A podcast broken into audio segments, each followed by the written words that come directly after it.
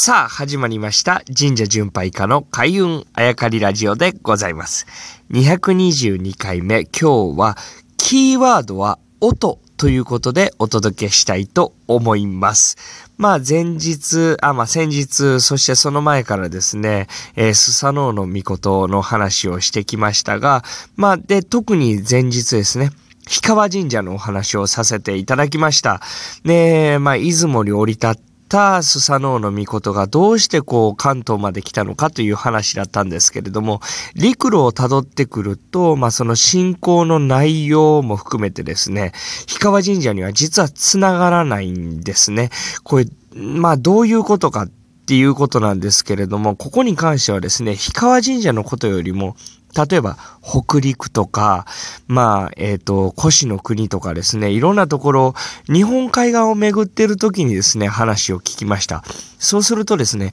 日本海側って意外に、まあ、あの、半島からの文化もそうですけど、出雲の流れがよく見られるということだったんですね、日本海側はね。そうすると、まあ、出雲というと大国主の御事という神様。まあ、今となっては縁結びの神様になってますけどね。えー、そういった神様が日本海側にはずっと北に向かって、えー、分布してるんですね。これは何かっていうと、まあ、出雲の人たちって半島とか大陸との付き合いがあったというのも含めてですね。あとは、まあ、海を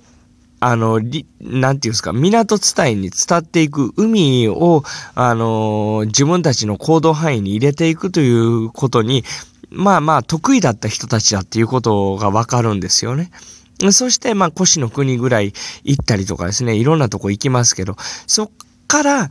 内陸にどんどんどんどん進出してくるんですね。そうして今の関東、まあ昔で言うとですね、あの、武蔵の国ですけど、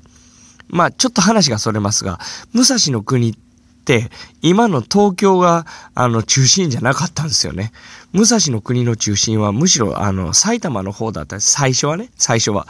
まあそこにですね、出雲の流れを組んだ人たちが時代をこう重ねながらですね、え、進出してきたということになりますでしょうね。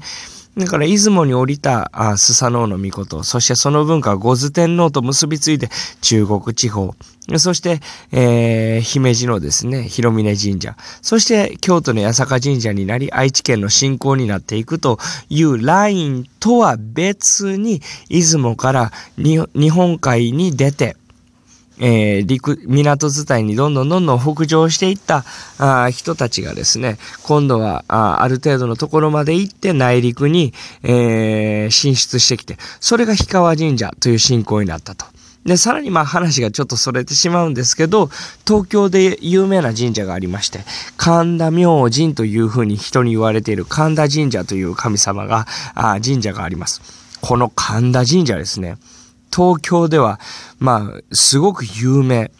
ねお正月なんかは、あのー、企業さんたちがご祈祷に来られたり、初詣に来られるんで、こう、商売の神様としても、今は注目されてるんですけれども、東京にある、この神田神社、ご祭神はどの神様ですかっていうとですね、びっくりなんですね。出雲大社の神様と同じ神様が祀られてるんです。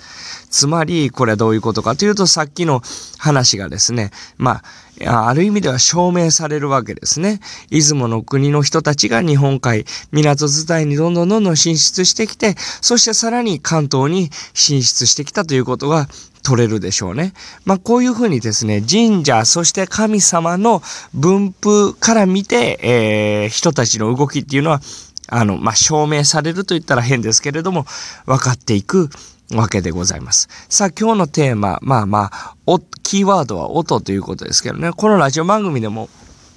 そういった内容の、あ実は神社って漢字が入ってくる前から音がある文化なので、字に紛らわされてはいけないという話を、まあ、重ね重ねしてきましたけれども、えー、この氷川というね、えー、大宮にある、そしてスサノオノミコトを祀る、出雲の流れを組む神社、これも音なんだよっていうことは、今回も、ここがキーワードになってくるんですね。氷川神社。まあ、先日もお伝えしましたけど、氷の川と書いて氷川。で、氷川神社というんですが、これ字はきっと音を当てはめてるんですね。なぜかというと、実は出雲地方にひい川という川が流れてございます。まあ、ここが氷川神社の元になった、音の元になったと言われてますし、あとはちょっと離れたとこ、出雲の、まあ、ちょっと離れたとこですが、火の川という川がありますね。えー、日曜日の日に野原のの日の川。まあ、ここも元になったんじゃないかなと言われているわけですけれども、どちらにしろ出雲にある日川、日の川から、あ人が動いてきて日川になったんじゃないかと言われております。つまり字は後から当てはめてるんですね。大事なのは音なんですね。ここで僕一個思ったんですね。東京来て、関西出身の僕は東京来て思ったこと。あの、生えてる木。あのことを東京の人は木って言いますね。でも関西人は木って言うんですね。で、あとは顔のパーツである目。これも東京の人目って言うんですけど、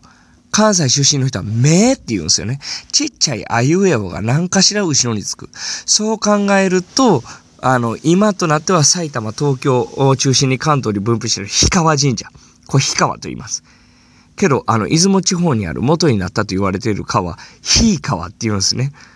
まあ、ちっちゃいか大きいは別にした。あのー、あいうえおが後につくわけです。ひかわとは言わない。ひいかわ。まあ、こんなところにも方言が、あのー、残されているのかなと、ちょっと感じてしまうところではありますね。まあ、ということで今日はですね、キーワードは音ということで、えー、関東に分布している氷川神社、スサノの御事が、出雲から、あの、五頭天皇とは違うルートで来たというのが、音からわかるという回をお届けしました。